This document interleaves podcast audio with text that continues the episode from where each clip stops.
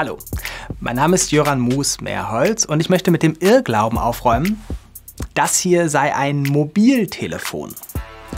In meiner Argumentation werde ich mich auf einen Physiker und Science-Fiction-Autoren, auf ein Schweizer Taschenmesser, auf Harry Potter und auf Mary Poppins beziehen.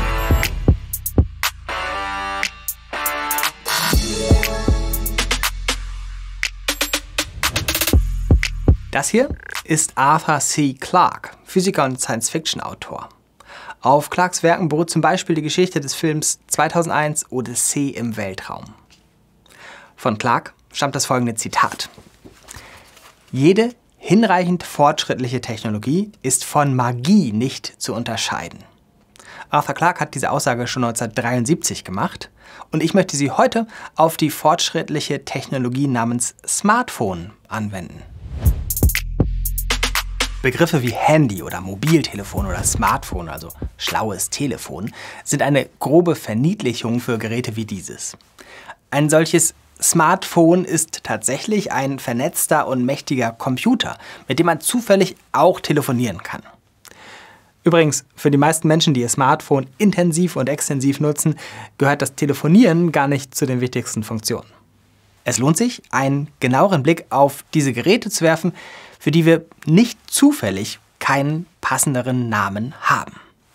Ja, Smartphones sind auch Telefone, aber sie sind gleichzeitig 999 andere Dinge.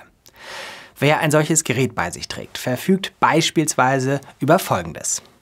Eine Enzyklopädie, eine Fotokamera und eine Videokamera, ein Arbeitsblatt, ein Vokabeltrainer, ein Bestimmungsbuch, ein Audiorekorder, eine Zettelablage, eine Spielekonsole, eine Videothek, ein Sexshop, ein Reisebüro, ein Schrittmesser, eine Uhr oder ein Wecker, ein Radio oder ein Fernseher, eine Selbsthilfegruppe, ein Fotoalbum, ein Taschenrechner, ein Kompass, eine Sternkarte, ein Navi, ein Musikabspielgerät und eine riesige Plattensammlung, eine Zeitung, ein Wettbüro, eine Bücherei und noch unzählige andere Werkzeuge mehr. Vor diesem Hintergrund erinnert das Gerät an ein Schweizer Taschenmesser mit tausend Funktionen. Als wäre das noch nicht beeindruckend genug, lässt sich jede dieser Funktionen ganz unterschiedlich anwenden, wie beim Taschenmesser.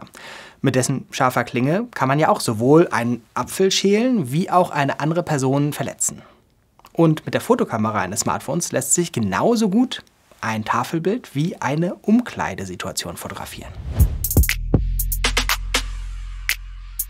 Als wäre das noch nicht komplex genug, das Smartphone ist nicht nur ein Werkzeug, wie es irrtümlich häufig behauptet wird. Es ist auch nicht nur Zugang zu Informationsquellen, obwohl alleine ja diese Funktion mit unüberschaubar vielen Themen, Inhalten, Sprachen, Interessen und Macharten für sich schon unglaublich ist.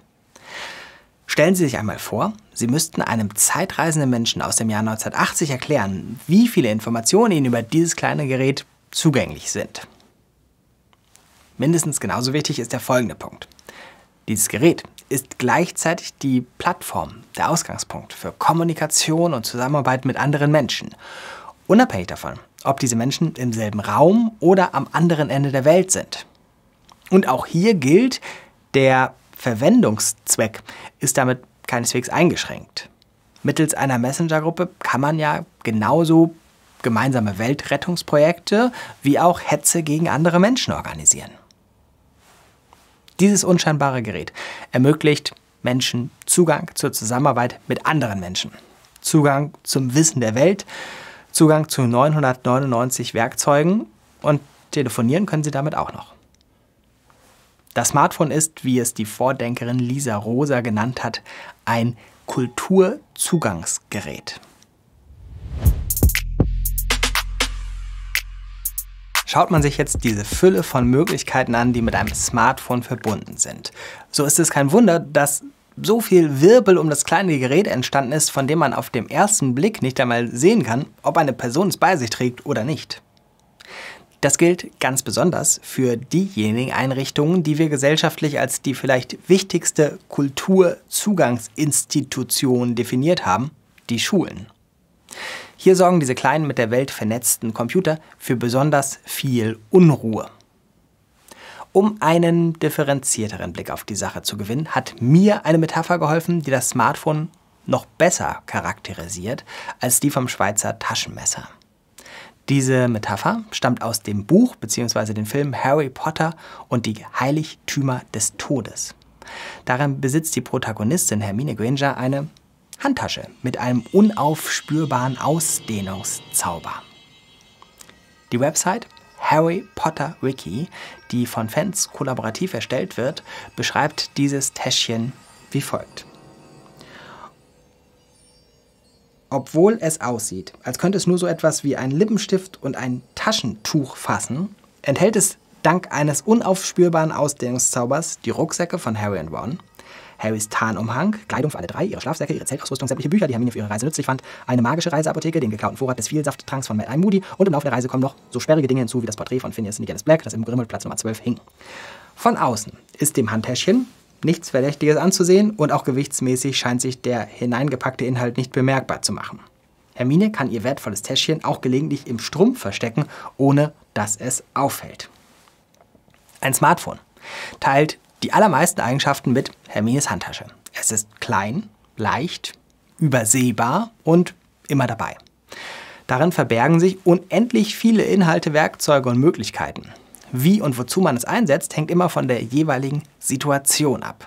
Allgemein lässt sich über Handtasche bzw. Smartphone nicht viel sagen. Interessant wird es erst, wenn es konkret wird. Wenn also etwas aus dieser Handtasche herausgeholt und genutzt wird. Und auch dann wird man hauptsächlich über die eine von unzähligen Möglichkeiten sprechen, für die man das Smartphone nutzt und das Gerät drumherum vernachlässigen.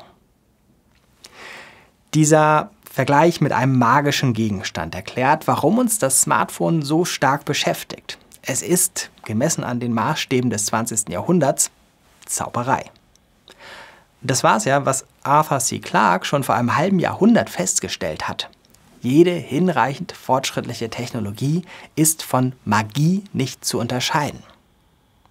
Es ist geschichtlich ohne Vergleich, dass so viele Inhalte, so viele mächtige Werkzeuge und weltweite Vernetzung nicht nur existieren, sondern auch für uns verfügbar sind, grundsätzlich immer und überall. Hinzu kommt, dass alles auf einen Schlag verfügbar ist, revolutionär, plötzlich, über Nacht, von 0 auf 100, auf was, auf 1000. Wenn Menschen sonst mit Neuem umzugehen lernen, so geschieht das in der Regel nach und nach, abgestuft, manchmal abgebremst. Hier haben wir jetzt alles auf einmal. Außerdem gibt es normalerweise Erfahrungen und Vorbilder, an denen wir uns orientieren können. Das geht zum Beispiel so, dass in Schulen erfahrene Erwachsene ihr Wissen an die nächste Generation weitergeben. All das ist jetzt anders. Deswegen ist es kein Wunder, dass wir als Gesellschaft, als Schule und als Individuen erst einmal herausfinden müssen, wie wir mit diesem magischen Gegenstand Smartphone umgehen. Wir alle sind Lernende, ausgestattet mit mächtiger magischer Unterstützung.